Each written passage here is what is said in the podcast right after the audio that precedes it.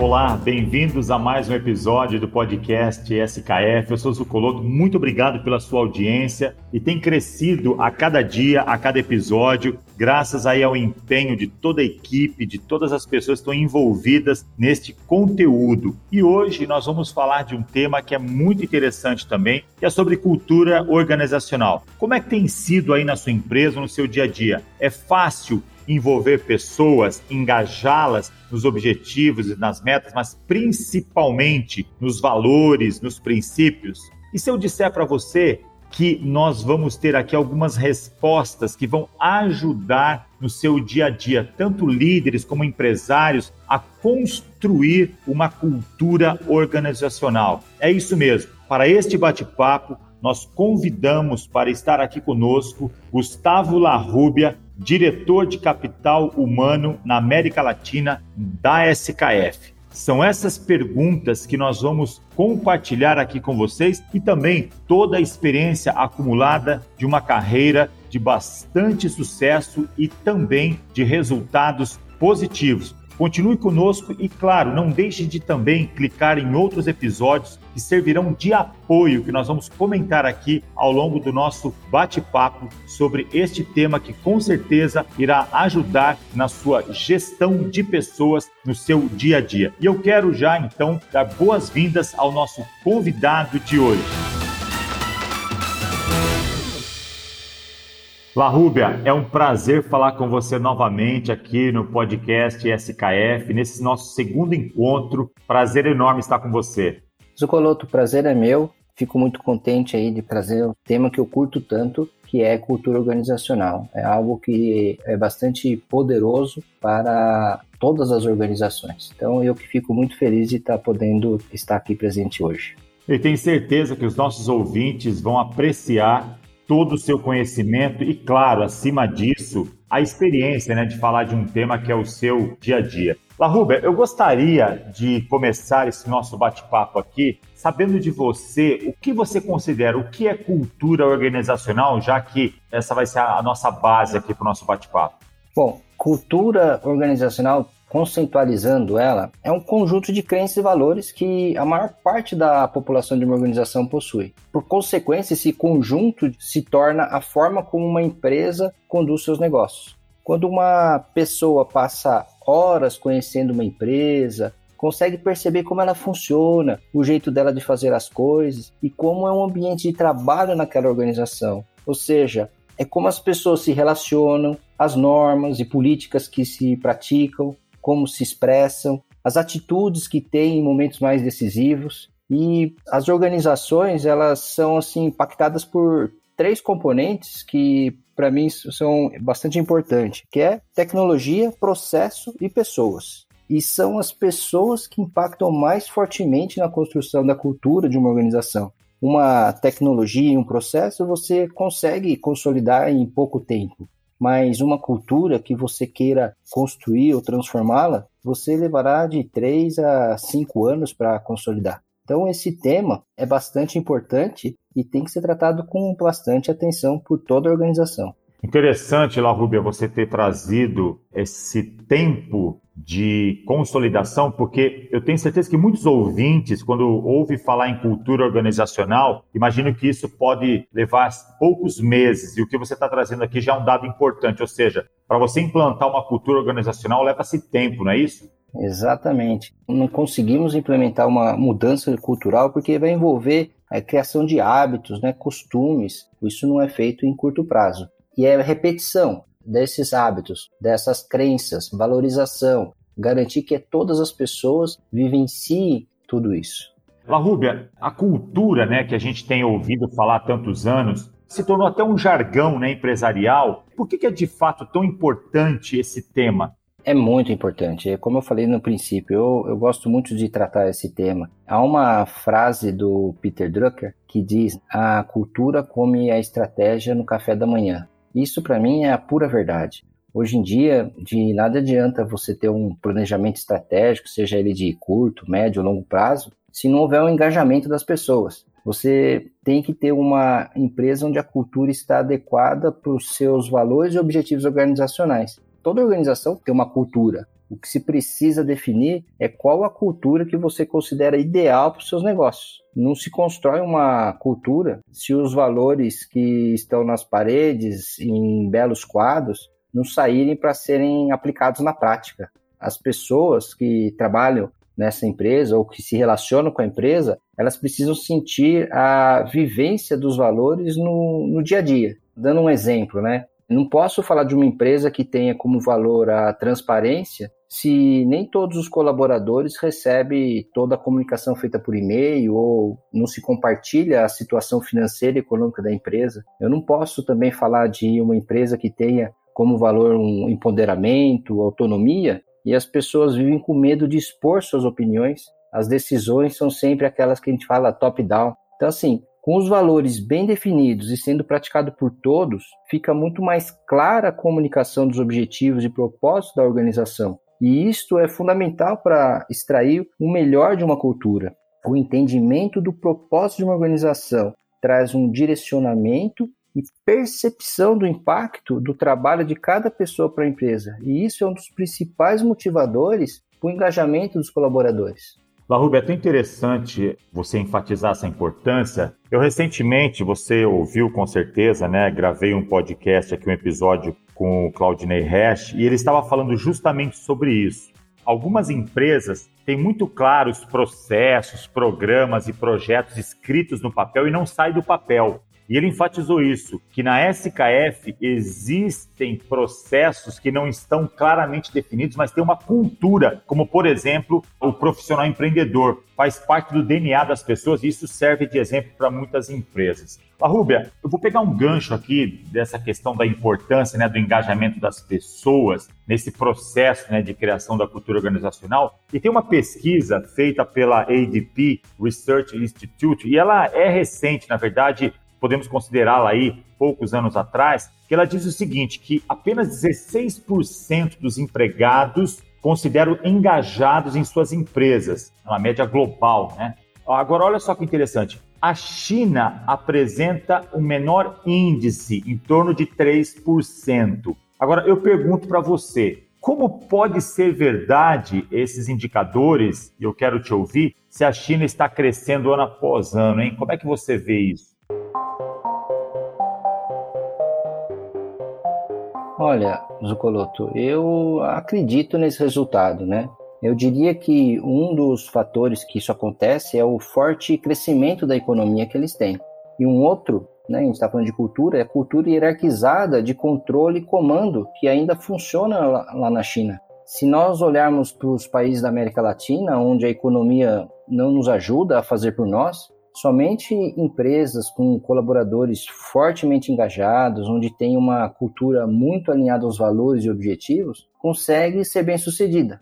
Eu não posso deixar de trazer aqui o exemplo da SKF, não só da SKF do Brasil, como nos outros países da América Latina, onde nós há mais de cinco anos estamos trabalhando fortemente em vivenciar os nossos cinco valores e ter uma gestão bastante humanizada. O resultado disso nossa média de engajamento é de 91%. E isso reflete em nossos resultados, onde se pega num ano de pandemia, que foi 2020, e esse ano continuamos, infelizmente, mas a gente cresceu tanto em 2020 como continuamos crescendo agora em 2021. E quando nós perguntamos né, como isso é possível, a resposta é muito clara para todos dentro da organização. Tem uma cultura forte onde principalmente o nosso trabalho em equipe, que é um valor, ele é posto em prática diariamente.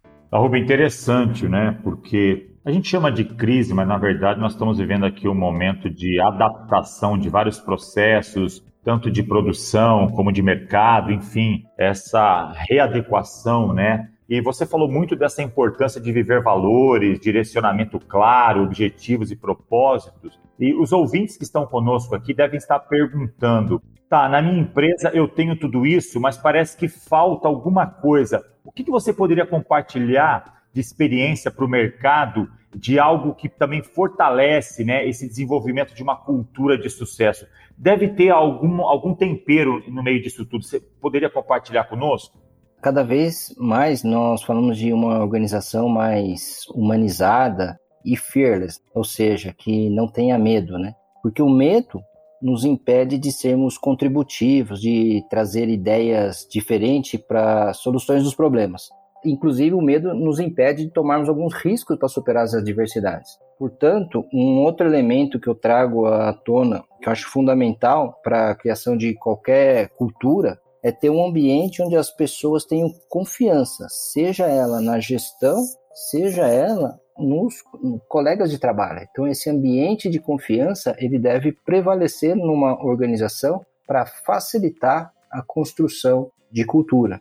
Legal, La Rubia. Eu quero aproveitar esse tema confiança e aprofundar isso com você, porque eu tenho trabalhado em muitos treinamentos e seminários, é um tema recorrente e fundamental então, eu quero inclusive motivar os ouvintes a clicar num dos episódios que nós gravamos aqui também, que é o ambiente psicologicamente saudável, que trabalha justamente essa questão quando existe uma relação entre líderes e liderados de medo, o impacto disso no ambiente. Então, eu quero motivá-los a clicar nesse episódio e aprofundar esse tema. La Rúbia, vamos falar um pouquinho disso que você introduziu, mas que eu tenho um interesse muito grande e eu tenho certeza que todos aqui. A confiança, né, que é tanto falado aí nos treinamentos, enfim, nos webinars e nas lives, enfim, é algo que é subjetivo e até difícil de você criar estabelecer isso algo que as empresas né, que estão aqui nos ouvindo, os líderes, podem fazer para que haja este ambiente né, com maior confiança e podemos dizer até mesmo segurança? O que, você pode trazer de experiência aí, na sua vasta experiência e também como um profissional de relações humanas? Sucoloto, confiança com certeza, né? Ela é subjetiva, mas nós temos como trabalhar nas organizações e principalmente em cada indivíduo para construir essa relação de confiança. Há um, um, livro que eu li e gostaria de compartilhar com vocês, é, o, é do autor Marco Fabossi, chamado O Fator Confiança. E ele traz uma estrutura para lidar com a construção de confiança que eu acho bastante prático, considerando toda essa subjetividade do tema. Ele diz que devemos trabalhar em quatro pilares, que são autoconfiança, confiança pessoal, confiança interpessoal e confiança realizacional, que é um neologismo, né? não existe a palavra realizacional, mas ele criou nesta palavra, então confiança realizacional. La Rubia, você poderia fazer um resumo do que são esses quatro pilares para que os ouvintes possam também ter este conhecimento aqui no nosso podcast?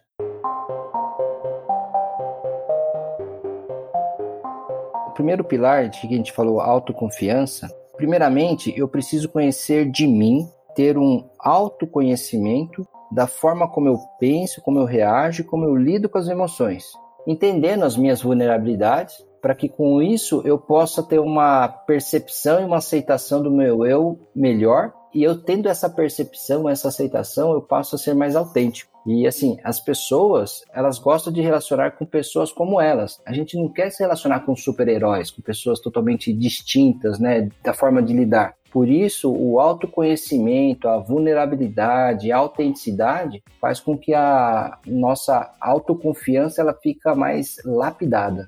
Legal. E com relação à confiança pessoal, que conceito é esse? Confiança pessoal é gerada pelas pessoas através da honestidade e integridade. Ou seja, nós geramos isso através de exemplos de nosso dia a dia. Por isso, eu gosto tanto daquela expressão em inglês que é walk the talk, ou seja, faça o que você fala. Seja sempre um bom exemplo a ser seguido. Isso, para mim, é a confiança pessoal. Você focar, mostrar toda a sua honestidade e integridade.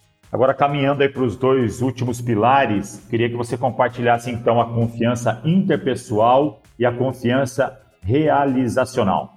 A confiança interpessoal é aquela que é cuidar das relações com as pessoas. Nós precisamos de gente para ser gente. Portanto, temos que ter proximidade com as pessoas. Não é ser íntimo, mas próximos, né? Através de atitudes simples, como dedicar um pouco mais de tempo para conhecer a pessoa, ouvi-la, servi-la, ter um interesse genuíno naquela pessoa. Então, quando nós temos boas expectativas em relação às pessoas e deixamos que elas saibam disso através não apenas de palavras, mas principalmente de nossos comportamentos e atitudes, elas tendem a corresponder a essas expectativas, entregando resultados ainda melhores. Já a confiança realizacional é a capacidade de fazer as coisas, fazer as coisas acontecerem, ou seja, de realização e entregar os resultados. E isso é possível somente se você possui a competência para a realização. Trazendo um exemplo né, disso daí. Apesar de eu ter uma relação de confiança com meus pais, que temos todos os outros pilares da confiança, que é a autoconfiança, confiança pessoal e interpessoal, eu não confiaria neles para me fazer uma cirurgia, por mais simples que fosse, porque eles não são médicos. Ou seja, não tem a confiança realizacional. Isso é válido também para o ambiente de trabalho. Eu preciso ter confiança na competência das pessoas em realizar aquela tarefa ou responsabilidade. Então, apesar de ser um tema subjetivo, esse autor ele trouxe uma estruturação para a gente trabalhar e criar as relações de confiança, seja dentro de uma organização ou nas relações pessoais. Muito interessante, Larruber. Eu tenho certeza que esses quatro pilares faz com que os ouvintes, né, possam aí refletir mesmo se essa confiança tem sido uma prática no dia a dia, se só está na teoria ou nas paredes, enfim, ou simplesmente escrita lá nos valores organizacionais. Larrúbia, eu quero aproveitar aqui a sua experiência e colocar um título em você de consultor. Olha só, e queria que você pudesse ajudar os líderes, é que quando eu falo líderes, qualquer cargo dentro das empresas, que desejam começar a construir uma cultura organizacional. Por onde você recomenda que eles iniciem este processo? Porque eu já entendi, pelo que você trouxe para nós, é um processo e não é simplesmente um desejo que isso aconteça da noite para o dia. O que, que você pode ajudar os ouvintes nessa trilha aí?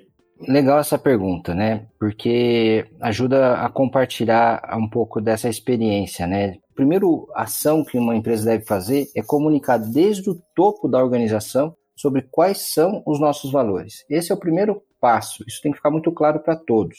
O segundo passo é ter uma liderança que viva esses valores para que o exemplo venha de cima.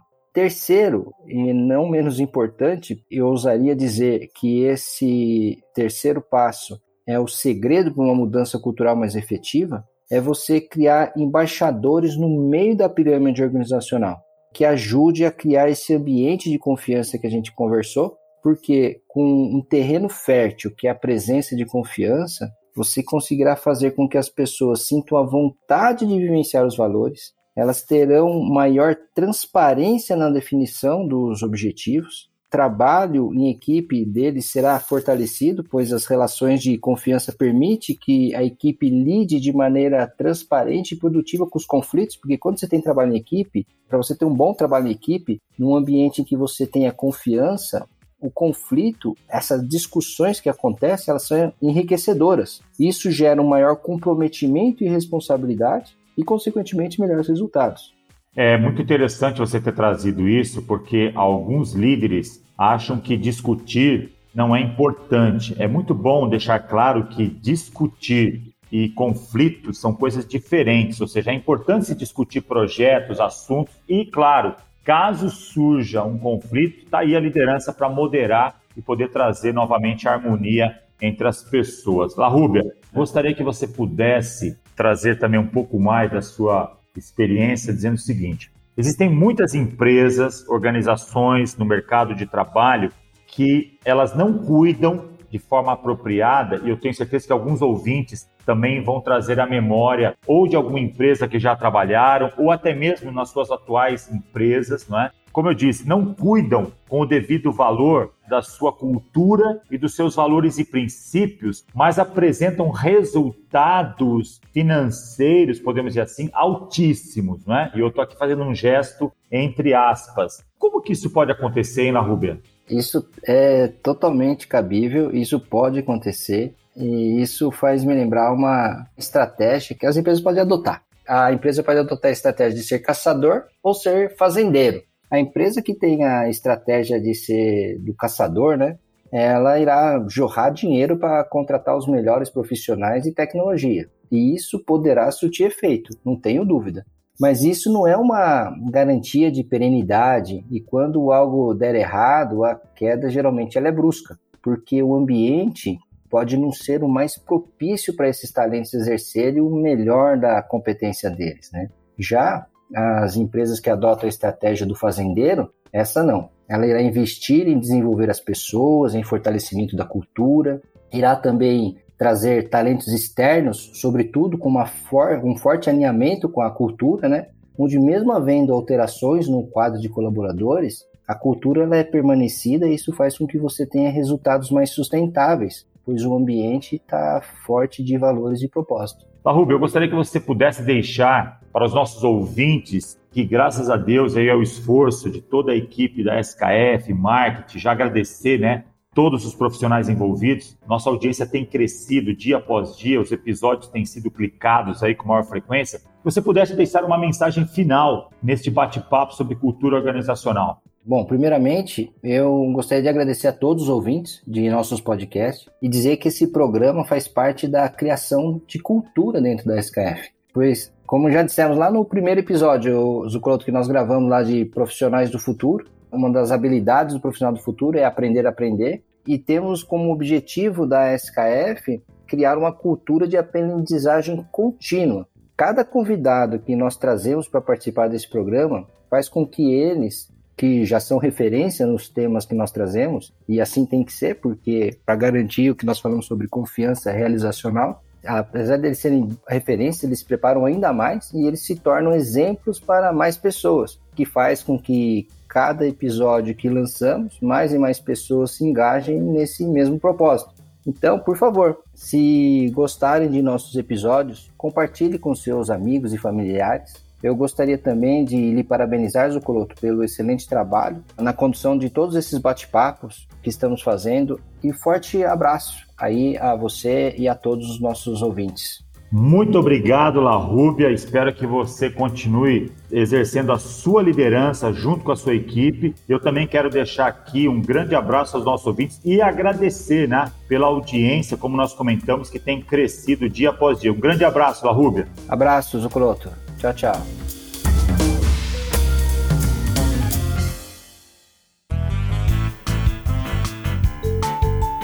É isso. Esperamos que você tenha gostado e que você possa compartilhar com seus amigos e em suas redes sociais. Não deixe de visitar a plataforma SKF College para o seu desenvolvimento profissional. Agradeço a tua participação, por você ter clicado neste podcast e não deixe também de ouvir os outros episódios que já se encontram aí na sua plataforma digital. Um grande abraço e até o próximo episódio.